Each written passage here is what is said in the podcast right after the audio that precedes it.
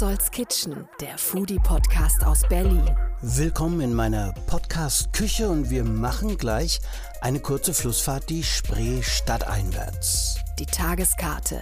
Und kommen beim Patio-Chef an, wo seit kurzem Christoph Kümper der Küchenchef ist. Man passt natürlich seine Gerichte oder seine, seine Karte immer ein bisschen der Umgebung an. Klar haben wir, haben wir auch immer Fischprodukte drauf. Meine Küche besteht auch immer sehr viel aus Algen. Aber ähm, ja, dass wir jetzt hier nur wegen dem Schiff eine spezielle Fischkarte machen, nicht. Wir, wir nennen das Amus äh, Bouche, nennen wir äh, Gruß aus der Kombüse. Dann treffe ich heute bei Petzolds Kitchen wieder den Bernhard Moser, Eat Berlin-Chef, Weinexperte. Der hat mir natürlich eine Flasche Wein mit ins Restaurant Soda Citron gebracht. Vor allem erzählt er uns aber, was man in seinen Weinseminaren lernen kann.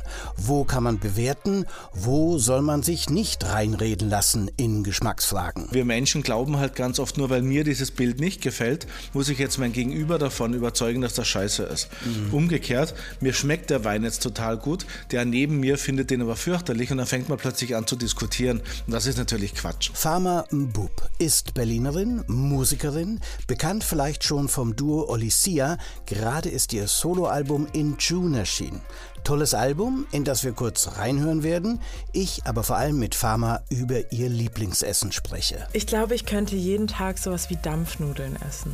So etwas, was so im Mund, ich mache dann immer so eine, so eine Geste, die so etwas zusammenquetscht ein bisschen und finde, das ist das Schönste im Mund als Gefühl, wenn so eine Dampfnudel so langsam so aus diesem Fluffigen in sowas Festes übergeht. Dann wollte ich euch heute eigentlich ein griechisches Takeaway vorstellen in Mitte, Crazy Little Greek, aber wie sagen die Griechen? Siga, siga, langsam. Also trotz Ankündigung hatte der Laden noch nicht auf. Spontan ist aber mein Mittelname, also bin ich ins Chicky Poke an der Rosenthaler. Wir haben äh, Thunfischbowl, Lachsbowl und Garnele.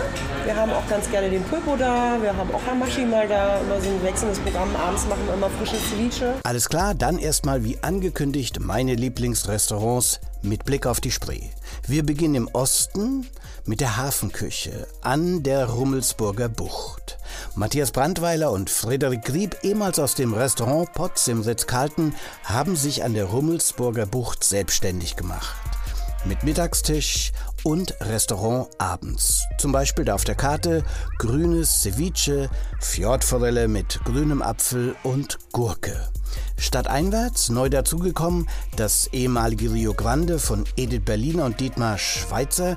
Die haben ja nach 33 Jahren, inklusive zwei Jahren Pandemie, den Kochlöffel an den Haken gehängt. An gleicher Stelle jetzt und äh, in Sichtweite von der Oberbaumbrücke und auf Augenhöhe mit dem Wasser, jetzt unter neuer Bewirtung, das Rivo. Mittelmeer inspirierte Küche bringt zum Beispiel gegrillten Oktopus mit Rotbeete-Hummus und Bohnenpüree auf den Tisch. Gerne sitze ich auch im Ganymed, S-Bahn Friedrichstraße, genau drunter, wo die Panke in die Spree fließt und genieße französisches Brasserieessen. Das Grill Royal lasse ich an der Stelle gerne auch weg. Das ist ja eigentlich auch nur ein Dry-Aged Fleischwurf entfernt. Da geht es aber doch auch eher ums Gesehenwerden. Wir kommen in Moabit an, wo man vom Restaurant Karl und Sophie wunderbar aufs Wasser schauen und dabei sehr gut essen kann. Das Karl und Sophie auf dem Bollegelände. Und gleich nebenan liegt das Restaurantschiff Patio. Der Besitzer Matthias Böhme hat hier Spreeboden ausbuddeln lassen, damit die 470 Tonnen Schiff und Restaurant gut liegen. Als Beiboot gibt es auch das Riedhohen, ein Beiboot, mit dem Matthias Böhme Gäste auch gerne über die Spree schippert. Ich sitze jetzt aber erstmal auf dem Hauptschiff, Christoph Kümper gegenüber fürs Gespräch. Da geht es nicht nur um seine Küche, sondern auch, was passiert da eigentlich, wenn ein angesagter Koch die Küche oder in seinem Falle jetzt die Kombüse wechselt. Petzolds Kitchen. Blick auf die Spree. Spree stimmt, aber ich muss immer überlegen, wo ist die Spree, wo ist die Havel. Aber genau genommen sitzen wir nicht auf einem Schiff, oder? Ist das ein Schiff? Doch, das ist tatsächlich ein Schiff, ja. ja. Genau, also es ist ein, äh, ein alter, ein, ein, altes Frachtschiff, ähm, was äh, unterkellert ist und deswegen nicht mehr fahren darf, weil es zu tief ist. Aber rein theoretisch könnte es noch fahren, ja. Es ist ein, es ist ein Schiff, Schiffsumbau. Christopher, du warst im äh, Schwein, dann das ja. Christopher, alles, würde man sagen, so Bistronomie, Fine Dining, aber auch mit einem Casual-Aspekt, also gehoben, aber auch ganz entspannt. Alles in Charlottenburg. Ähm, und jetzt bist du hier. Hast du eigentlich Erfahrung mit der Seefahrt, auch wenn das Schiff sich nicht bewegt? Ähm, ja, mit, äh, mit dem Bezirk kann ich mich sehr gut identifizieren, weil ich, äh, ich wohne in Moabit schon seit sehr vielen Jahren, seit sechs Jahren. Ähm, und deswegen ist, der, äh, ist die Gegend hier kein Neuland für mich. Mhm. Genau. Cooler Wohnbezirk, oder? Absolut, ja. ja. Sehr cool. Wie ist es, wenn man übersiedelt als Küchenchef? Sagen wir mal, du hättest jetzt einen Stern oder vom Gomio die Punkte und du wechselst, wo sind die Sterne? Kommen die mit und die Punkte vom Gomio oder bleiben die da? Also die so Sterne, Punkte, Auszeichnungen und so weiter sind ähm, eigentlich immer auf das Restaurant, äh, sind, sind, äh, kriegen das Restaurant äh, und nicht der Küchenchef, sondern nur der wird quasi namentlich erwähnt als der, der die Küche führt. Aber wenn der wechselt, kann er die nicht mitnehmen. Das heißt, äh, wenn er irgendwo neu anfängt, muss er die neu erkochen. Ähm, genau, und deswegen ist es eigentlich immer solche Auszeichnungen immer nur für, für die Adresse an sich ähm, bestimmt. Genau. Aber in der Praxis ist es wahrscheinlich so, wenn du weggehst und nimmst oft auch deine Mannschaft mit, mhm, ja. dann kommen die Punkte, die, der Stern, was auch immer, also, die Auszeichnung kommen dann mit dir mit. Genau, ich gehe mal davon aus, wenn man äh, vorher schon mal das sind, die, das, das sind die Wellen, die die schlagen. Ach, äh, verrückt. Also, ja, ja, da genau. muss ich auch gleich sagen, die, ein Boot fährt vorbei, es bewegt sich auch genau. und es knackt schön.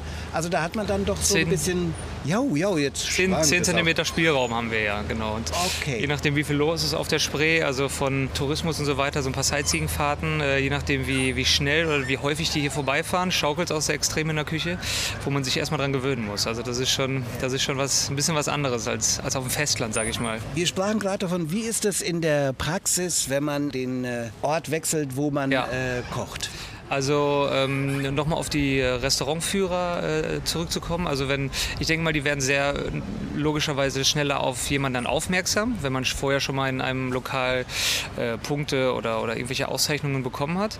Und ähm, dass das dementsprechend schneller, dass sie, dass sie schneller vorbeikommen und dann auch mal gucken, was macht er da, ähm, macht er, macht er den, den, gleichen Stil wie vorher, knüpft er an die Qualität an oder ist es ein ganz neues Konzept. Mhm. Also es geht, es ist wahrscheinlich nicht schlecht, schon mal erwähnt gewesen zu sein, um um wieder aufmerksam zu werden.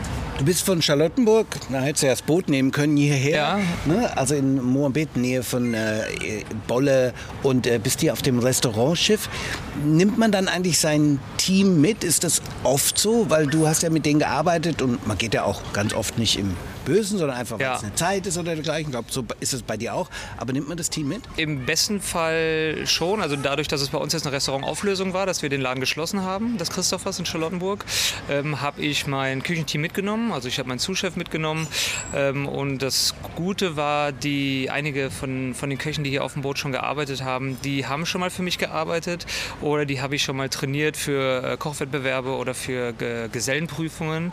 Und ähm, deswegen hat sich das Team so ja, relativ cool zusammengefunden von Leuten, die schon mal alle miteinander, miteinander gearbeitet haben. Und dementsprechend war es halt einfach für mich, ähm, ja, hier wieder zu starten und, und, und direkt Gas zu geben. Hattest du im Schwein, im äh, Christopher, einen Signature-Dish und nimmt man den dann auch mit als Küchenchef? Also, Oder gehört der vielleicht dem Ort, wenn der Ort nicht zumacht, wie in diesem Fall, sondern ja, weitermachen? Sie sagen, hier, das Ding bleibt hier, das nimmst du nicht Es gibt mit. natürlich in jedem, also in Charlottenburg waren natürlich so etwas klassisch basiertere Sachen wie, äh, wie, so ein, wie das das Rindertatar oder sowas war natürlich ähm, ja, war sehr gerne gesehen auf der Karte. Ähm, aber ich glaube nicht, dass es ein ja, spezifisches Gericht ist, was, was meine Küche ausmacht oder, oder ein Signature Dish, sondern mehr der, der Stil, dass dieser, äh, die klassisch französische basierte Küche mit äh, asiatischem Einfluss, äh, viele klare Brühen, äh, auch mit Pilzen und Algen angesetzt, ähm, sehr viel, äh, wir legen sehr viel Wert auf Nachhaltigkeit, äh, Nose to Tail, alles verarbeiten, so nah an der in der Region arbeiten wie möglich. Und ähm, ja, ich denke mal, dass sich das auch äh, im Patio widerspiegeln wird. Äh, bis hin zum äh, Vegan, oder? Ich habe gesehen, du arbeitest mit, man nennt es Erbsenmilch. Erklär mir das mal. Wir versuchen so, ja, so, so nachhaltig und so modern nachhaltig zu arbeiten, wie es geht. Nachhaltig heißt nicht nur, dass man komplett auf Plastik, Plastik verzichtet und so weiter, sondern es geht auch, ähm, die Beschaffung der Produkte ist auch wahnsinnig wichtig und äh, hat einen großen Aspekt. Deswegen versuchen wir so, so viel wie möglich auf äh, Laktose zu verzichten, auf äh, Laktoseprodukte von also Kuhmilchprodukte und die in irgendeiner Weise durch äh, Ersatzprodukte zu zu ersetzen, was auf der einen Seite halt einfach einen sehr nachhaltigen Effekt hat. Auf der anderen Seite ähm, ist es so, spontan teilweise mit, ähm, mit Gästen, die reservieren, die ähm, da hat, du hast Veganer hast du oft dabei, dann äh, Laktoseintolerante oder, oder ähm, solche Sachen. Und wenn man schon versucht, das alles vorher ein bisschen anzupassen, dann braucht man gar nicht mehr ja, quasi, quasi à la Minute zu reagieren und, und hat dementsprechend auch einen entspannteren Abendverlauf. In welchem Jahr hast du deine Prüfung abgeschlossen als äh, Lehrling? Äh, 2007. 2007 ist Ja. also 15 Jahre her. Ja. Und bestimmt in 2007, nehme ich jetzt einfach mal an, hast du die Nase auch noch gerümpft mit vegan. Habe ich auch, haben viele. Eine Revolution hat seitdem stattgefunden, oder? Ja, absolut. Also ich, ich weiß gar nicht, ob ich damals die Nase gerümpft habe, ob ich überhaupt schon wusste, was es ist. aber aber ähm, ja, also ganz klar ist einfach der, der, der, der ja, die, ganze, die ganzen Themen mit, äh, mit ähm, äh, Klimawandel, den wir ja selber mittlerweile jeden Tag sehen und, ähm, und äh, Nachhaltigkeit und Tierwohl und, und dass solche Sachen einfach angepackt werden, ist gerade, finde ich, bei uns Gastronomen sind wir in einer wahnsinnig großen Verantwortung, weil wir auf einer Seite Vorreiter sein können, auf der anderen, Leute, auf der anderen Seite Leuten zeigen können, wie es auch ohne diese Sachen geht und auch ohne Fleischprodukte ähm, man einfach, ein, einfach ein, ein tolles Menü zaubern kann. Und mich hat zum Beispiel total geflasht, also in den letzten Zeiten, was äh, beim Vegan als Dessert auf den Tisch kommt. Und dachte mir, also alles mögliche kann man machen, ja, aber Dessert geht nicht. Ja. Ähm, deine Desserts, ist da was Veganes dabei? Ja, tatsächlich. Wir haben, also wir haben äh, unsere, unser Menü so aufgebaut. Wir haben ein Menü mit Fisch und Fleisch und ein Menü vegetarisch, schrägstrich vegan, wo in dem einen oder anderen Gericht noch mal ein, vielleicht ein bisschen Käseprodukt auftaucht oder mal ein bisschen was mit Butter gemacht ist oder so. Und ähm, da kann man sich dann drei bis fünf Gänge aussuchen und ähm, bis zum Dessert hin. Und äh, tatsächlich sind, ja, ich glaube, drei Gerichte auf der Karte in einem Fünfgang-Menü sind komplett vegan. Ein Dessert zum Beispiel. Da arbeiten wir dann ähm, mit, mit dieser Erbsenmilch für, für, da machen wir so eine Art Grießbrei. Dann äh, gibt es dazu ein Litchi ähm, Granité, also grü- grüner Tee, Granité, äh, also so ein gekratztes Eis, genau. Und dann mit verschiedenen Texturen von der, von der Litchi und ähm, vom, vom grünen Tee. Und ähm, das ist wie gesagt durch die, ja, durch die Vielfältigkeit der, der, der, der Produkte und die Umsetzung, also vermisst man absolut keinen keinerlei äh, Laktose. Dadurch, weil ich- dass diese, diese Erbsenmilch einfach für, gerade für Dessert, die ist, die ist eh schon leicht süßlich, durch die, durch die Süße der Erbse, ähm, kann man die wunderbar in der, in der Patisserie verwenden. Wir haben es ja schon gehört. Äh, wenn ein Schiff vorbeifährt, dann gibt es ja auch Geräusche und du sagst, bis zu 10 Meter bewegt sich. 10 Wie- Zentimeter, ja. 10 Zentimeter, was habe ich gesagt? 10 Meter, Nein, das 10 wäre das wär Zentimeter. fatal, ja. Das Das, wäre das, das, würden wir nicht überleben. 10 Zentimeter, also man spürt schon, dass man am Wasser ist. Hat das einen Einfluss auf die Karte? Also Fisch würde ich denken, aber denkt man auch an anderen, sagen, oh, man sollte hier äh, zum Beispiel das und das reinnehmen? Also denkt man so als Küchenchef? Man passt natürlich seine Gerichte oder seine, seine Karte immer ein bisschen der Umgebung an. Und klar haben wir, haben wir auch immer Fischprodukte drauf, aber ähm, und, und meine Küche besteht auch immer sehr viel aus, aus, aus, aus Algen oder, oder aus, aus ja, so, solche, solche, solche Produkte. Aber ähm, ja, dass wir jetzt hier nur wegen dem Schiff eine spezielle Fischkarte machen nicht. Wir, wir nennen das, äh, das Amus, Amus äh, Bouche, nennen wir ähm, Gruß aus der Kombüse. Christopher, du hast nicht viele Quadratmeter da, oder? Das ist relativ, das, das ist korrekt, das ist relativ eng, sage ich mal. Also es ist, es ist sehr, sehr, sehr, sehr gemütlich und wir sind ähm, ja, bei hoher Auslastung bis zu, bis zu sechs Kollegen in der, in der Küche unten. Auf wie viel Fünf Quadratmeter? Stücke.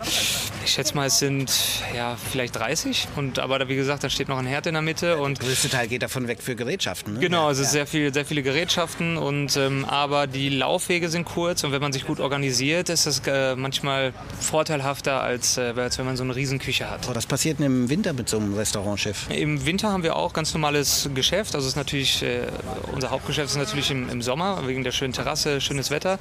Ähm, aber Richtung Winter, gerade jetzt, wenn es losgeht, September, Oktober, gibt es offene, offene Feuerstellen im, im Restaurant. Es werden Decken ausgelegt und man hat wirklich ein wunderschön, schön beleuchtetes, muckeliges Restaurant. Weiterhin mit äh, Blick auf die Spree, weil unten das Mitteldeck hat komplett, ähm, äh, eine komplette Glasfront. Und ähm, ja, man muss da auch den, den Spreeblick nicht vermissen. Vielen Dank. Sehr, sehr gerne. Litchi, Granité, Schoko Crumble mit Korianderpulver, mit Bananenpüree. Im Vorweg gibt es Variationen vom Strauß aus Brandenburg, Konsumé, Gelatine vom Strauß mit grüner Soße, Rillette. Im Hauptgang dann gebrannte Forelle, also Kurz, es war ein kulinarisch großartiger Abend auf der Patio mit einem engagierten Serviceteam, das uns vor jedem Gang auf die Besonderheiten der Speisen aufmerksam machte, so dass man dann bei Christophs eigener Produktauswahl schon darauf vorbereitet wurde, was uns da erwartet. Das alles mit Blick in den Sonnenuntergang. Kitchen Music. Farmer Bub ist Berlinerin, gerade erschien ihr Album In June.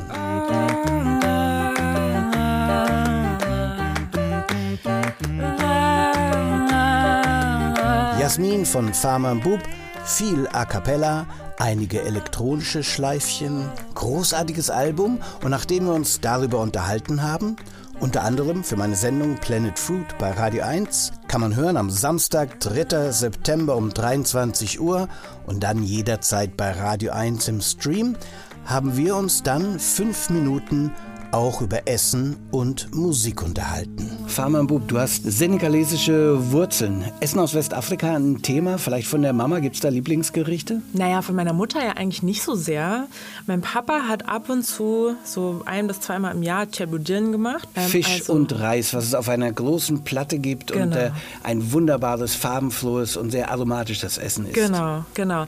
Und ähm, als ich im Senegal gelebt habe für einige Monate, da war es so, dass ja, es gab da da unfassbar viele unterschiedliche Gerichte. Ähm, und vor allen Dingen fand ich da aber gar nicht so wichtig, was da genau auf dem Teller ist, sondern einfach so diese, äh, alle essen zusammen aus dieser großen Schüssel. Und das ist ähm, ja so ein gemeinsames Ding. Alle kommen zusammen, die sonst äh, ganz unterschiedlich unterwegs sind in Dakar. Mit einer hohen Esskultur. Also wenn der Borum Kör, der Herr des Hauses, aufhört zu essen, dann müssen auch die Kleinen aufhören zu essen. Du kannst doch nicht einfach von der anderen Seite dich bedienen, genau. sondern du hast deinen Teil, wo du da isst. Gibt ein Gericht, äh, Supukanya, da hatte ich mal ein bisschen das Gefühl, ich müsste für Deutschland essen, weil das sind weichgekochte Okraschoten und dann gab es den Trockenfisch. Also ja. das sind, äh, wie die Engländer sagen, acquired tastes, aber beim Rest äh, war ich auch einfach begeistert begeistert von diesem senegalesischen Essen. Mein Podcast heißt Petzolds Kitchen. Welche Bedeutung hat die Küche für dich? Die Küche ist ein Ort, in dem ich sehr, sehr gerne bin. Ähm, ich bin gerade letzte Woche umgezogen und ähm, nun gibt es wieder eine Küche, in der man ohne Probleme sitzen kann mit mehr als zwei Personen. Und das finde ich sehr, sehr schön. Ich backe unfassbar gerne ähm, und ich mag es sehr gerne, wenn so aus der Küche dann so langsam dieser Duft in die ganze Wohnung zieht. Ähm, das heißt, ja, man sagt immer so klischeemäßig, die Küche ist das das Herz des Hauses, aber ja, so ist es, glaube ich. Hast du einen Signature-Dish beim Backen? Ich bin eigentlich für alles, was mit Hefeteig zu tun hat, äh, zuständig. Meine Mutter hat schon sehr, sehr, sehr, sehr gut gebacken und ähm, hat mir irgendwann den Titel ähm, Die Königin des Hefeteigs verliehen, was ich als große, mhm. große Wertschätzung empfinde. Und äh, da ist es aber total egal. Zimtschnecken, herzhaftes. Was könntest du jeden Tag essen? Oh, ich glaube, ich könnte jeden Tag sowas wie Dampfnudeln essen. So etwas, was so im Mund, ich mache dann immer so eine, so eine Geste, die so etwas zusammenquetscht ein bisschen und finde, das ist das Schönste im Mund als Gefühl, wenn so eine Dampfnudel so langsam so, ja, aus diesem Fluffigen in sowas Festes übergeht. Mit Vanillesoße? Ja, und wenn es geht, irgendwie noch so, ich meine, Germknödel auch, ne? Alles so aus dieser Familie, Buchteln, ähm, all, all sowas, wenn es ähm, ja nicht irgendwie dann auch gefühlt nur Luft und ein bisschen Weißmehl wäre, würde ich das jeden Tag essen. Okay, Gericht auf jeden Fall auch meiner Kindheit in mhm. Franken. Das ja. hat meine Mama supermäßig gemacht. Gibt es einen kulinarischen Ausgehtipp in Berlin? Kulinarischen Ausgehtipp.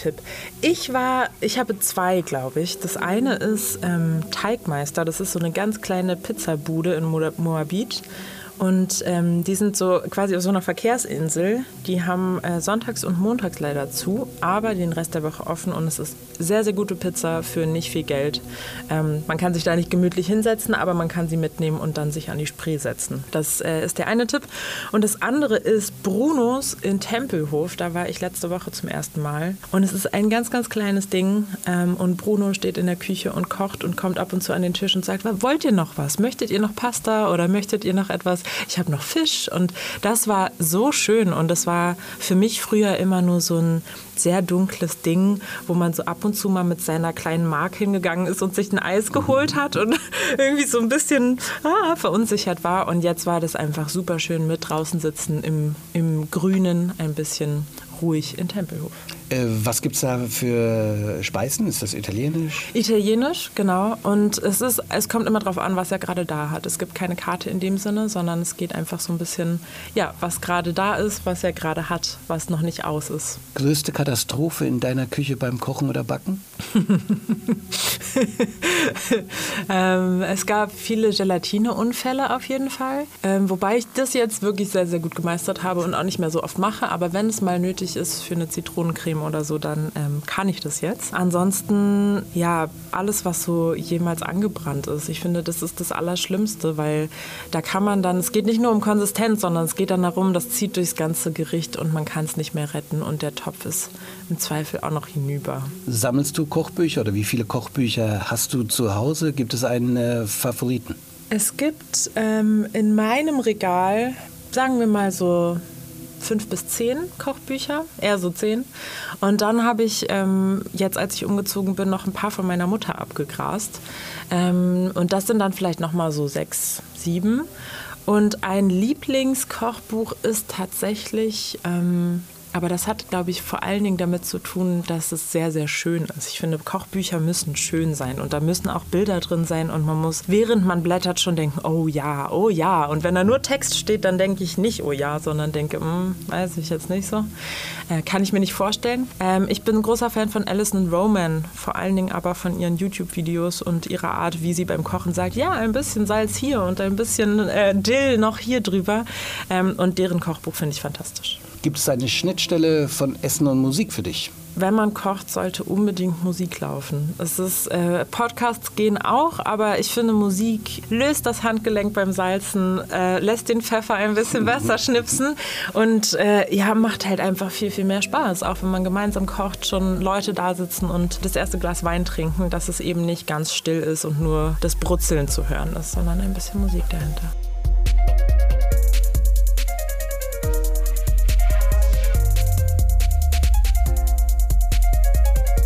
Farmambub. Küche und Musik gehören zusammen. Wir schauen jetzt über den Tellerrand hinaus mit ein paar Meldungen in die Welt der Kulinarik. Über den Tellerrand.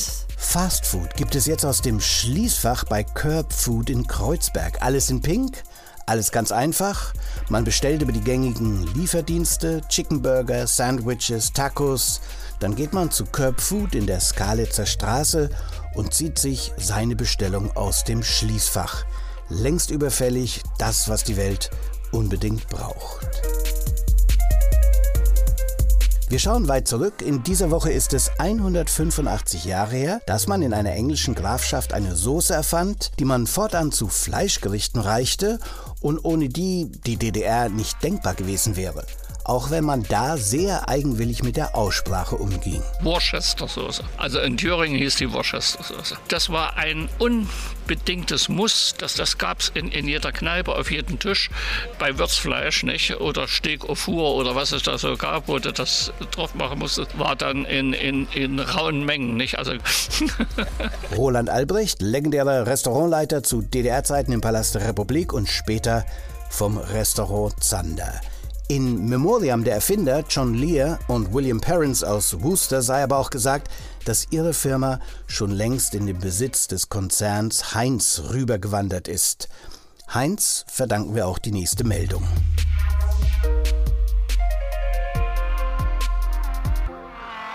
Wer mag Ketchupflecken auf seinem Shirt? Nun, anscheinend eine junge Fashion-Klientel, denn die Firma Heinz, Produzenten unter anderem meiner Leibspeise seit Jugendzeiten mit Heinz Baked Beans, bietet ab jetzt eine Heinz Vintage Drip Collection an. Eine Modekollektion also, bei der auf den Shirts die Ketchupflecken eingearbeitet sind. Und zwar authentische Ketchupflecken, die sich dann nach und nach auch rauswaschen sollen. Die Fashion-Followers bekommen also einzigartige, individuell designte Kleidungsstücke. Hätte ich das früher gewusst, hätte ich das eine oder andere Kleidungsstück meines Sohnes aufheben sollen. Kurzer Blick auf den September. Ich freue mich persönlich besonders auf das African Food Festival am 17. September in Jules Gleisdreieck in der Luckenwalder Straße. Der Weinmarkt findet statt am 11. September in der Markthalle 9 Mehr dazu in der kommenden Petzolds Kitchen Podcast Episode. Ebenso am 11. September Brave New Brunch. Im Angebot Brunchen und Tanzen im Doppelpack in Shemesh Kitchen im Studio C an der Köpenicker Chaussee. Frei nach Shakespeare, If Music be the food of love, play on. Sit, sit mit Bernhard. So, jetzt treffen wir einmal mehr Bernhard Moser, regelmäßiger Gast in Petzolds Kitchen. Bernhard, einmal mehr im Soda Zitronen und äh, es ist noch richtig still. Mittags Trotzdem haben wir schon ein Glas Wein, wovon wir gleich sprechen werden, beziehungsweise du und du lässt mich einen Schluck trinken. Bernhard, äh, was mich diesmal interessiert als Thema ist, äh, du gibst ja Weinseminare, ja? Mhm. Wie funktioniert das? Womit geht man da raus? Ich habe selber ein, zwei gemacht, aber du hast natürlich als äh, Führungsperson da drin einen Überblick. Was bekommt man eigentlich? Für, für wen ist es? Tausend Fragen auf einmal. Ja, na, ist ganz spannend, weil wir haben uns ja über die Weinschule kennengelernt. Ja. 2007, da hast du ja damals für Radio 1 einen wahnsinnig tollen Beitrag über die Weinschule gemacht, der uns ja über Monate hinweg die Weinschule gefüllt hat. Ja, und, und es äh, ist nie Geld geflossen. Das soll auch so bleiben. Ja, ja, genau. Nur Wein. Nur Wein. Wein ist viel geflossen. Genau. Auch an jenen Abenden, die ich da genau, besucht habe. Genau. Ja. Nee, tatsächlich, die Weinschule habe ich 2004 gegründet. Ähm, damals zu einer Unzeit, muss man wirklich sagen. Es hat auch so drei, vier Jahre gedauert, ehe sich etabliert hatte. Also diese Art ist ja auch Social Event, Weinschule, Weinseminar, wie man es heute allerortens findet. Das war da noch nicht so gang und gäbe, ne? Ja, es gab so ein, so ein paar Weinhändler wie heute auch. Da bin ich auch so ein bisschen, so ein bisschen picky, wenn ich sage, es gibt Weinverkostungen und es gibt Weinseminare. Weinverkostungen sind super, die werden von, von Händlern durchgeführt. Da geht es darum, den, den Winzer kennenzulernen. Es geht darum, das Sortiment von dem Winzer kennenzulernen oder von dem Weinhändler. Und das sind aber tendenziell Werbeveranstaltungen, während Weinseminare. Da geht es eben darum, auch so eine gewisse Verkostungskompetenz aufzubauen, was über Regionen zu erfahren, ähm, auch ähm, wie Qualität entsteht, ähm, was Dekantieren und Karaffieren ist, aus welchen Gläsern man die Weine trinkt. Das wird eben in klassischen Weinseminaren vermittelt und das ist so der große Unterschied. Und wenn man da zu dir hingegangen ist, äh, dann ähm, ist man eben nicht hingegangen, um äh, schnell Wein zu trinken, äh, besoffen rauszufallen oder angetrunken zumindest und zehn Flaschen Wein mitzunehmen, weil Flaschen kann man dann bei dir gar nicht kaufen und es ist sogar ein bisschen anstrengend, wenn ich das richtig in Erinnerung habe. Am Anfang haben wir, glaube ich, eine Stunde vom Overhead-Projektor in dem Grundseminar gelernt, äh, wie das mit der Reblaus war und was die Grunddinger sind und das ist eher fordernd auch. Das war 2007, Overhead haben wir jetzt keinen mehr. Ja, schon ein paar Jahre. Aber auch überlegt. Aber lass uns doch mal in halb analoge Zeiten zurückgreifen. Genau. Ja. ja. Nee, ähm, tatsächlich finde ich wirklich ganz, ganz wichtig, auch bei einem Weinseminar, dass man theoretisches Wissen vermittelt bekommt. Weil ich gehe ja nicht auf ein Weinseminar, um nur jetzt irgendwie zu trinken. Das ist zwar klar, äh, möchte man das auch, man will die Sachen ja auch in die Praxis umsetzen. Also ich bin auch nicht nüchtern raus, das muss ich auch sagen. Genau. Nach vier, fünf Stunden oder so, ne? Ja, die dauern schon immer. Also wir fangen jetzt 18.30 Uhr an und vor 22 Uhr sind wir eigentlich nie fertig. Aber ich hoffe, dass ich das ähm, auch jetzt mit der nötigen Routine eben nicht trocken rüberbringe, was ja gar nicht zum Essen passen würde, also zum Thema passen würde, mhm. sondern dass, ist das, dass das schon auch ein bisschen unterhaltsam ist. Es gibt Käseseminare, Region, Frankreich, Deutschland, Reise ähnlich heißt ja. das eine Seminar. Aber was man machen sollte, was meine Empfehlung war, was richtig war, Grundseminar 1, Grundseminar 2. Was möchte ich vom Grundseminar 1 mit nach Hause nehmen? Also beim Grundseminar über den Umgang mit Wein, ähm, das ist das Einser sozusagen, da geht es ihm darum, ganz, ganz wichtiger Punkt ist, wie entsteht überhaupt Weinqualität? Also warum kostet der eine Wein im Discounter 1,99 und der andere irgendwie 19 Euro? Wo liegt denn da der Unterschied? Und äh, ist das quasi produktionsbedingt oder ist das nur Markt? Ist das der gleiche Wein, der einfach nur teurer verkauft wird? Das ist so ein ganz, ganz wichtiger Punkt. Und dann sozusagen nicht nur, wie entsteht die Qualität in der Flasche, sondern wie erkenne ich sie auch? Ja, das ist ein ganz, ganz wichtiger Punkt. Wir Menschen, wir neigen ja dazu, so jeder hat Ahnung von Wein, jeder hat Ahnung Ahnung vom Essen, weil wir können ja alle lecker von nicht lecker unterscheiden. Jeder ist Virologe, Bundestrainer, ja, das sind alles dazu. diese schnell handhabbaren Themen, wo man denkt, ja, dazu habe ich auch was zu sagen. Genau, man hat immer ganz, ganz schnell eine Meinung, ohne aber wirklich Ahnung zu haben. Und das ist, glaube ich, so ein Punkt. In der Kulinarik ist es halt so klar. Beim Bild, in der bildenden Kunst ist es auch so, mir gefällt das Bild oder mir gefällt das nicht. Das ist ja immer so die Basis. Aber wir Menschen glauben halt ganz oft, nur weil mir dieses Bild nicht gefällt, muss ich jetzt mein Gegenüber davon überzeugen, dass das scheiße ist. Mhm. Umgekehrt, mir schmeckt der Wein jetzt total gut, der neben mir findet den aber fürchterlich und dann fängt man plötzlich an zu diskutieren. Und das ist natürlich Quatsch.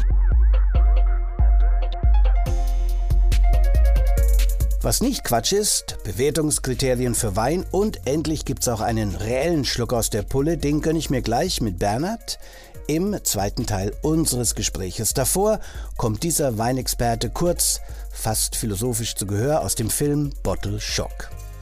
Der Geruch des Weinbergs. Es ist, als atme man die Entstehung des Lebens ein. Er erweckt etwas Altes, etwas Ursprüngliches, einen tief verborgenen, unbewussten Ort meiner Seele. Sit, sit mit Bernhard. Mit Bernhard. Deswegen hatten wir, glaube ich, auch gleich beim ersten äh, Seminar von dir die Vorgabe, der schmeckt gut, sollten wir, glaube ich, nicht mehr sagen, sondern äh, man sollte nach diesem Seminar, das habe ich auf jeden Fall ausgenommen, auch sagen können, warum der einem gut schmeckt oder warum nicht. Dann, de gustibus non est disputandum, kann man über den Geschmack nicht streiten, aber bewerten kannst du ihn. Unsere Zunge ist ein Messinstrument. Unser Mund ist ja genauso ein Messinstrument. Und darum geht's. Ja, also ich muss wirklich, wenn ich jetzt quasi Sachen probiere, das ist beim Wein und beim Essen aber das Gleiche, man darf da ruhig auch ein bisschen analytisch sein. Weil nur dann kann ich herausfinden, wenn ich dann weiß, warum schmeckt denn der Wein so? Warum hat denn der so viel Säure? Warum schmeckt denn der ein bisschen oder riecht nach Vanille? Warum habe ich da so eine starke Apfelnote oder wie auch immer? Nur dann kann ich ja auch langfristig äh, formulieren, was ich suche. Das ist ja für einen Weinhändler auch unter Umständen ganz wichtig. Und wenn ich dann eben sage, ich mag Barrique oder nicht, oder ich mag irgendwie äh, lieber Sauvignon Blanc, weil ich diese grünen Apfelnoten sehr gern mag und dann eben lieber aus dem Cool Climate Sauvignon Blanc, weil der eben nicht ganz so ähm, opulent schmeckt. Also das, das ist halt das, äh, was unser Ziel ist. Aber wichtig ist, es ist eine Kultur. Es ist aber eine Kultur, die man, wie es bei jeder Kultur ist, man kann ja Menschen nicht vorschreiben, dass sie jetzt irgendeine Kultur pflegen müssen. Ich finde, wenn es einem reicht, dass man sagen kann, der, mir schmeckt der Wein oder nicht, dann soll man ruhig in diesem, in diesem Kosmos bleiben. Und insofern ja, muss, jetzt, muss jetzt gar nicht jeder sich mit dem Thema auseinandersetzen. Ich kann es aber jedem empfehlen, weil es eine wahnsinnige Bereicherung fürs Leben ist. Mal schauen, ob beim äh, Grundseminar, was bei mir schon viele Jahre zurückliegt, irgendwas hängen geblieben ist. Du hast einen Weißwein eingeschenkt. Ich habe den vorhin schon mal durch die Nase gezogen und äh, da war mein erstes Mineral. Wir trinken Weißwein, oder? Ja, wir trinken Weißwein. Ja, es hört sich so ein bisschen nach was anderem an, aber ich wollte mal das Vokabular beim Weinkosten genau. erweitern. Ja, also ich habe da meine Nase schon mal reingehalten. Vielleicht können wir uns darauf einigen. Und beim ersten Mal dachte ich so, mineralisch ist kein Riesling, aber hat so ein paar mhm. von diesen mineralischen Noten. Jetzt, ähm, halbe Stunde später, oder Viertelstunde später ist er schon viel weicher. Trotzdem habe ich nicht den Eindruck, dass es irgendwie mit Eiche oder so ausgebaut, nee, nee, mit Barrique, ne? Genau. Also, genau. aber der, der hat sich schon auf jeden Fall in diesem Glas bewegt und ein bisschen apfelig. Ähm, ja frische Sommerwein äh, und leicht, vermute ich. Das sind meine ersten Vermutungen. Jetzt trinke ich einen Schluck, während du kannst gerne auflösen und was ja. dazu sagen. Ja. Wir sind im Kremstal bei einem meiner Lieblingsweingüter, beim Weingut Toni Zörer. Und das ist äh, ein Ortswein. Es gibt ja ähm, beim Wein gibt es ja verschiedenste Möglichkeiten, Qualitäten einzuteilen. Und da, wo wir uns jetzt, wo sich die meisten darauf einigen, ist, wir, es geht beim Gutswein los. Das ist das, wenn man sagt, das ist ein fränkischer Silvaner. Dann sind die Ortsweine und dann die Lagenweine. Ja, das ist sozusagen die äh, Gutsweine Gutswein, Ortswein, Lagenwein. In dem Fall haben wir jetzt einen Kremser Ortswein, es ist ein grüner Veltliner, auch ganz frisch. Und das Spannende, du hast einerseits diese Mineralik, die du ja auch sofort erkannt hast, die halt auch von diesen, von diesen Urgesteinsterrassen kommen, die in den Wein mit einfließen. Mhm. Aber eigentlich ist die Gegend geprägt sehr stark vom Lössboden. Ah, okay. Und äh, Lössböden die bringen immer ganz gerne so eine Cremigkeit rein. Mhm. Ja, also die sind dann nicht so, die haben dann nicht so einen mineralischen Zug, sondern die haben dann eher so eine, so eine Vanille-Cremigkeit. Ja. ja. Was ich auch schmecke, vor allem, wo du es jetzt gesagt hast. Genau. Aber er hat nicht eine große Cremigkeit. Es ist schon noch ein bisschen subtil, oder? Ja, also er ist leicht, hast du ja schon gesagt. Also wir haben hier eine relativ knackige Säure, wir haben eine Mineralität. Es ist aber, und wir haben jetzt auch gerade eine Kleinigkeit gegessen und da hatten wir unter anderem, äh, unter anderem relativ fettiges Pulled Pork dabei. Aber hallo. Und da hat der perfekt dazu gepasst, weil ja. die Säure das Fett aufgebrochen hat und ich, hat, ich habe diese Cremigkeit, die der Wein hat und diese fruchtige Opulenz, die er hat, die konnte halt sogar mit diesem fetten Schwein mithalten. Mhm. Ja? Und das ist, glaube ich, so das Perfekte an diesem Ortswein. Es ist ein wahnsinnig ähm, anpassungsfähiger Speisenbegleiter. Ich kann ihn jetzt zum Backhändel essen, zum Wiener Schnitzel, ich kann ihn zum Schweinebraten essen, ich kann ihn auch nur mit einem Salat kombinieren, äh, mit einer Burrata oder wie auch immer. Also wahnsinnig, ein wahnsinnig vielseitiger Wein. Eigentlich wie fit in der Küche, oder? Es bricht das Fett auf. Genau, genau. Was kostet der? Ähm, ich glaube, der liegt so ab Weingut unter 10 Euro. Also ist Also auf jeden Fall Good value for money. absolut, absolut. Den halten wir später noch in die Kamera. Jetzt trinke ich da noch ein bisschen. Sag vielen Dank. Und äh, gibt es eigentlich so eine Nachprüfung bei deinen Weinseminaren alle zehn Jahre, wie bei so einem Führerschein, ob man überhaupt noch regelkonform in der Gaststätte Wein trinken, verkosten kann? Also muss ich noch mal eine Nachprüfung machen? Du hast dich seitdem ganz gut entwickelt. Insofern äh, lassen wir es bei dir mal durchgehen. Da habe ich noch mal Glück gehabt. Die Weinflasche poste ich noch für euch. Ich wollte ganz neu vorstellen, diesmal auch Crazy Little Greek mit veganer griechischer Küche in Mitte. Der hat aber noch gar nicht aufgehabt, trotz Ankündigung. Dann schaue ich eben nächste Woche dort noch mal vorbei. Da ich äh, meinem Freund Alex und Oktay und René aber ein Mittagessen auf Rädern, also auf meinen Fahrradrädern versprochen hatte, bin ich spontan bei Jiggy Poke eingekehrt. Pokeballs finde ich klasse, weil sie wirklich endlich eine Möglichkeit sind, draußen im Arbeitsalltag was Gutes, Nahrhaftes, Leckeres wie Gesundes zu bekommen. Nancy von Chicky Pokey hatte nichts gegen den Spontanbesuch vom Reporter. Chiggy Poke. Chiggy Pokey, oder? Yes, Jiggy Poke ist richtig. Genau. Okay, geht alles auf Hawaii zurück ursprünglich. Da ist eure Ganz René. ursprünglich, genau. Da hinten sitzt ja auch unser Fischer auf dem Stein. Deswegen sitzt er hier auch auf, dem, auf den Felsen sozusagen und an den Betontischen. Okay. Und äh, wie seid ihr auf den äh, Namen gekommen? Jiggy tatsächlich war einfach so die Idee von meinem Mann, weil alles bei uns irgendwie ins Jiggy heißt. Und deswegen sollte der Laden auch dann so heißen. Okay. Schon alles. Also ihr habt den Laden aufgemacht, auch glaube ich zu einer guten Zeit, weil man will gesund essen. Es ist schwierig mittags was zu finden, obwohl Riesenstadt, aber überall wird dir Weizen, Pampe, American Fast Food angeboten. Äh, Pokeballs voll im Trend der Zeit, oder? Hier in Mitte passt es sehr, sehr gut hin. Die Leute nehmen es sehr an. Wir haben schon ganz viele Stammgäste. Es macht richtig Bock und wir wollen weitermachen auf jeden Fall. Welche Pokeballs bietet ihr an? Wir haben äh, Thunfischbowl, Lachsbowl und Garnele. Wir haben auch ganz gerne den Pulpo da. Wir haben auch Hamashi mal da. Immer so ein wechselndes Programm. Abends machen wir immer frisches Ceviche. Für den einen oder anderen auch mal interessant. Ein Ceviche, also geht dann kurz in die peruanische Küche auch. Wir wechseln abends die Karte tatsächlich. Und dann hast du äh, mehr äh, Ceviche, Wein. Wir haben tolle Weine. Ne? Also hier geht nicht nur eine Limo raus, auch ein schöner Wein. Wie seid ihr auf die Idee gekommen? Kommst du aus der Gastronomie? Yes, ich komme aus der Gastronomie. Mein Mann ist gelernter Koch. Da ist der Holger, auch aus der Sterne-Gastronomie jahrelang. Ich auch. In welchen Läden warst du selber? Wir haben uns bei Tim Rauer kennengelernt, Holger und ich. Unter anderem, ich war am Rheinstorf, ich war am Kempinski Bristol in Berlin. Also bei Daniel Achilles und so, ja. Und wie kommt man dann dazu, wenn man aus dieser feinen, deinen Spitzengastronomie kommt, so was ödes, schnödes wie ein Tagesimbiss zu machen? Genau deswegen, also weil es einfach Bock macht, die Leute haben Spaß, uns macht Spaß, wir sind das Team ist auch befreundet. Nancy, da hätte ich noch zwei Fragen. Ja. Die eine ist äh, selber ein Tipp, der jetzt natürlich nicht der eigene Laden sein sollte, wo man in Berlin, äh, wo du gerne hingehst. Ey, ganz ehrlich, gegenüber Lovebirds, die Contemporary Pizza, die machen Sauerteigpizza, ganz toll. Mögen wir sehr gern. Ich finde immer die Fungi, ich bin da ganz vegetarisch, ich esse mal auch Fleisch, aber ich liebe die. Die ist toll. Die ist gut verträglich. Ich esse sogar den Rand auf, das mache ich sonst nie. Letzte Frage, Ja. warum hängt der Stein da? Das ist unser, unser Pokestein, unser Jiggy Pokestein. Den siehst du ja hier überall so ein bisschen in der Karte. Äh, Einfach ein schöner Blick von. Ne? Zurück zum Ursprung. So, ob Poke oder Pokey, die haben jedenfalls keinen Stein im Brett, sondern den am Seil aufgehängt neben dem riesen Esstisch. Ich muss jetzt nur noch bei René und Oktay vorbeifahren, ehemals Boxer und heute mit eigener Versicherungsfirma, wo auch mein Freund Alex arbeitet. Ihnen die Chicky Bowls zu bringen, ihre Bewertung dazu nach dem Mittagstisch einzuholen. Und an der Stelle sage ich aber schon mal Danke fürs Zuhören.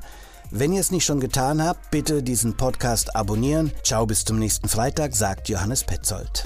Ich habe heute drei verschiedene Bowls vom Jiggy Poke äh, probiert. Wir hatten einmal die No Chicken äh, Bowl, die war sehr gut, crunchy, die Nüsse, die Salatbeilage hat mir sehr gut gefallen. Dann hatten wir noch die Bowl mit äh, Tuna. Da ist mir besonders positiv aufgefallen, dieser bisschen spicy Dip, der da mit dabei war und die Röstzwiebeln. Tuna äh, Leinen gefangen, ne? Ja, Weltklasse, Weltklasse gewesen. Und dann hatten wir ähm, noch die Lachs Bowl. Die, die war auf jeden Fall auch solide und hat gut geschmeckt, aber gegen die Tuna Bowl kam die nicht ran. Oktay. Es war sehr lecker. Es war auch von der Qualität her des Fisches, fand ich das mal ganz gut. Also es war wirklich frisch. Dieses ähm, Gemüse, was da drin war, war wirklich sehr, sehr lecker. Der Reis, der einzige, wäre mir ein bisschen zu klebrig. Petzolds Kitchen.